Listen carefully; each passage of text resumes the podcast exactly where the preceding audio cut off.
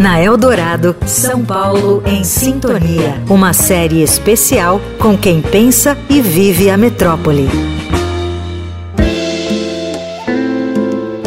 A cor da pele é um atributo marcante quando se olha para a história dos bairros da capital paulista. A Praça da Liberdade, que em 2023 passa a se chamar Liberdade África-Japão, era conhecida como Largo da Forca.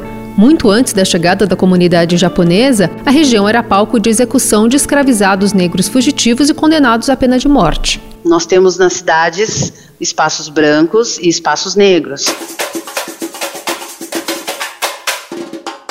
O Bexiga, na região da Bela Vista, berço de escolas de samba como a Vai Vai, era um bairro predominantemente negro antes de ser associado à comunidade italiana.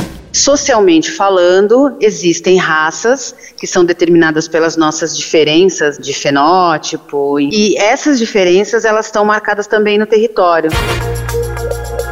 Hoje, menos de 21% dos habitantes dos dois distritos da região central são pretos ou pardos, segundo o mapa de desigualdade da Rede Nossa São Paulo. Mas se vamos para as beiradas, como a Zona Norte, onde nasceu a arquiteta e urbanista Joyce Bert, o índice volta a subir. Toda a Zona Norte de São Paulo, Mandaqui, região do Lausanne, Casa Verde, Parque Peruche, que são é, regiões com uma história negra muito presente. É, tanto é que a gente tem as grandes escolas de samba nessas regiões e tudo mais mas também não deixa de ter um, um, um conflito silencioso ali.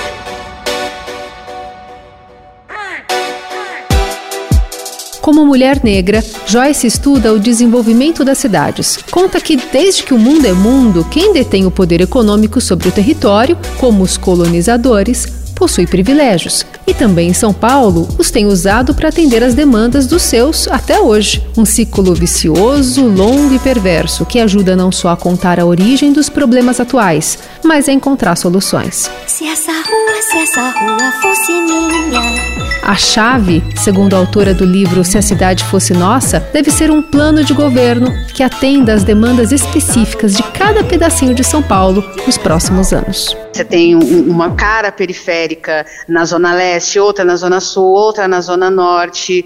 As próprias periferias também não são homogêneas, elas têm demandas distintas.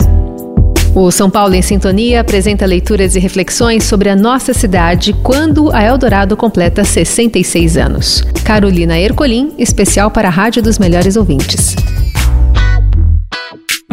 Você ouviu na Eldorado São Paulo em Sintonia, uma série especial com quem pensa e vive a metrópole.